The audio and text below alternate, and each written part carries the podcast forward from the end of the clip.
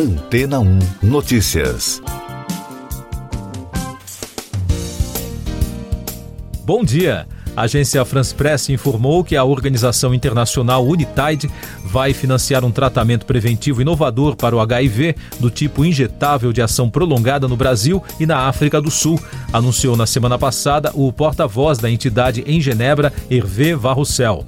Em comunicado, a Unitide explicou que esta versão injetável da profilaxia pré-exposição conhecida como PrEP, também chamada de cabotegravir de ação prolongada, é a mais recente inovação na prevenção do vírus.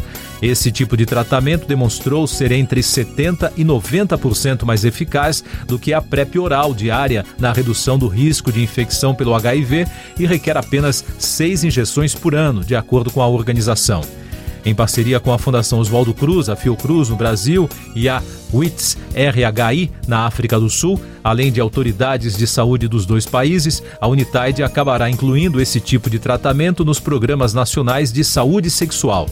Na África do Sul, as adolescentes e as mulheres jovens apresentam taxas de infecção desproporcionalmente altas. Na África subsaariana, as mulheres jovens têm o dobro de chances de se infectar com HIV do que os homens jovens.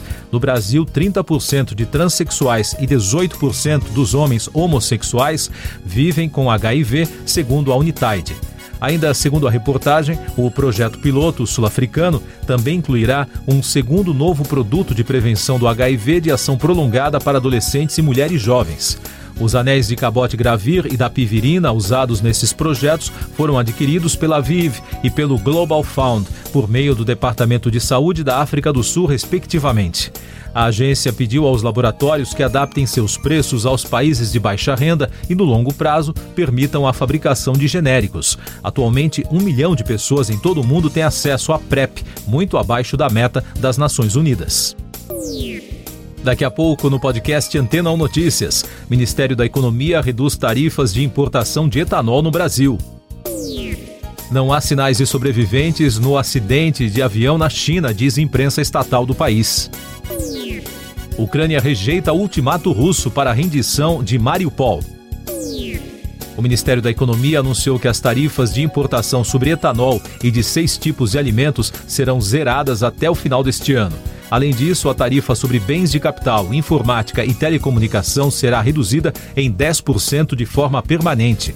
De acordo com cálculos divulgados pelo secretário de Comércio Exterior, Lucas Ferraz, a redução da tarifa do etanol poderá reduzir em 20 centavos o preço do litro da gasolina na bomba.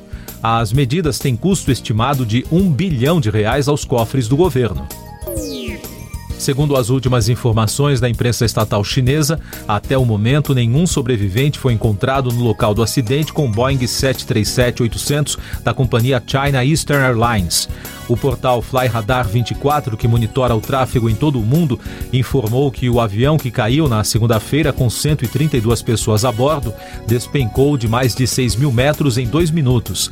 A aeronave estava a uma altitude de 8.800 metros após partir da cidade de Kunming por volta de uma hora e 11 minutos da madrugada no horário de Brasília e estava prevista para aterrissar em Guangzhou às 4 e 5, mas perdeu contato com os radares perto de Uzul, na região de Guangxi.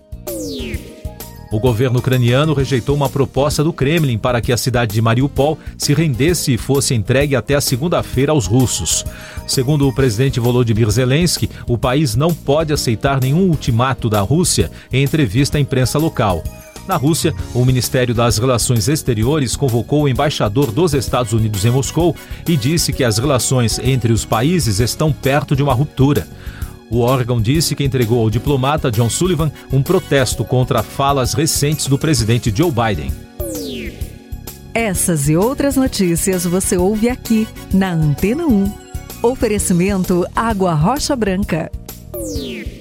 Eu sou João Carlos Santana e você está ouvindo o podcast Antena 1 Notícias. Ainda sobre a guerra na Europa, na Rússia, autoridades de segurança determinaram a proibição imediata das redes sociais americanas Facebook e Instagram no contexto de um processo por extremismo em uma crescente repressão desde o início da invasão na Ucrânia. Segundo a imprensa britânica, o WhatsApp deve seguir disponível no país, pelo menos por enquanto.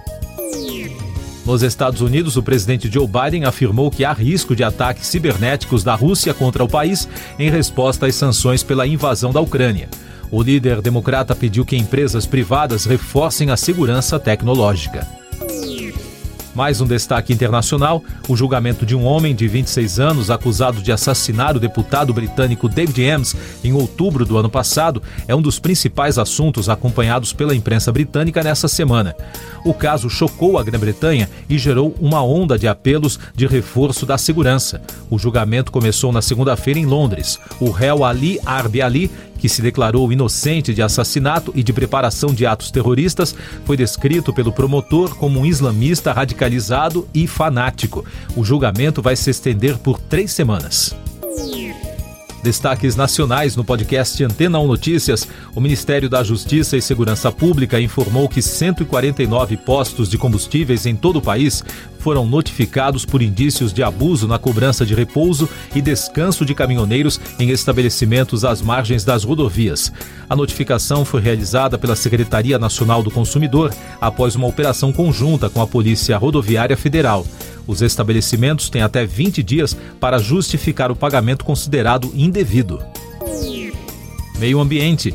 Um cacique e um chefe da Fundação Nacional do Índio, a FUNAI, foram presos em Aripuanã, a cerca de 970 quilômetros de Cuiabá. A dupla foi presa durante uma operação da Polícia Federal e do Ibama.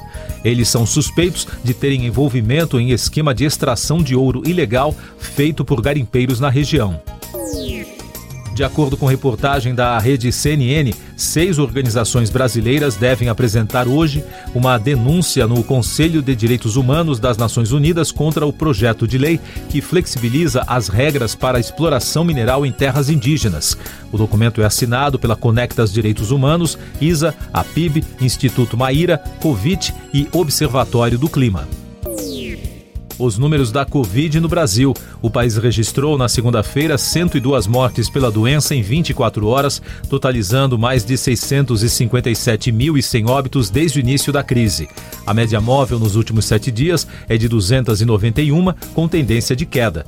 Também foram notificados mais de 14.500 casos, somando mais de 29 milhões e 600 mil. Com isso, a média móvel de infecções nos últimos sete dias passou de 37 mil e os dados da vacinação mostram que já passa de 159 milhões e 200 mil o número de brasileiros que completaram o esquema vacinal, o que representa 74,11% da população. Noticiário Econômico. Os ministros das Relações Exteriores da União Europeia não fecharam um acordo sobre aplicar ou não e como impor sanções ao setor de energia da Rússia pela invasão da Ucrânia. A Alemanha, por exemplo, argumentou que o bloco é muito dependente do petróleo russo para votar por um embargo. Além disso, o governo alemão pediu para a Organização dos Países Exportadores de Petróleo, que reúne um grupo de 13 nações, aumentar a produção do óleo e afirmou que os países do Golfo não devem lucrar com as sanções globais contra o governo russo.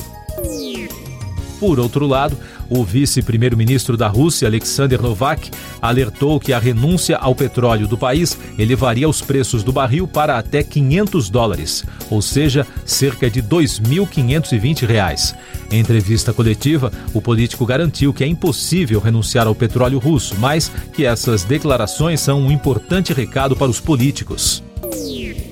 Autoridades financeiras pelo mundo estão monitorando o uso de criptomoedas durante a guerra na Ucrânia.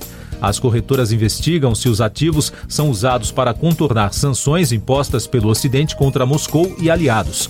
Essa preocupação ocorre porque algumas empresas rejeitaram pedidos de interrupção de operações de todos os usuários russos. Pop Art.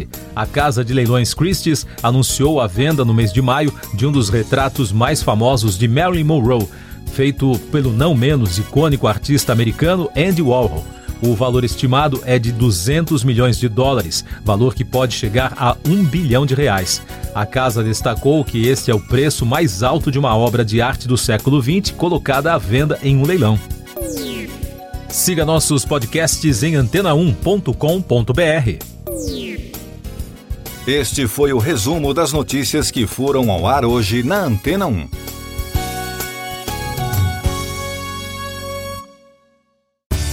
Depois de tanto conteúdo legal, que tal se hidratar com água rocha branca? O consumo regular de água durante o dia traz benefícios para a saúde, como, por exemplo, manter a pele bonita e hidratada. Rocha Branca, da fonte direto para a sua casa.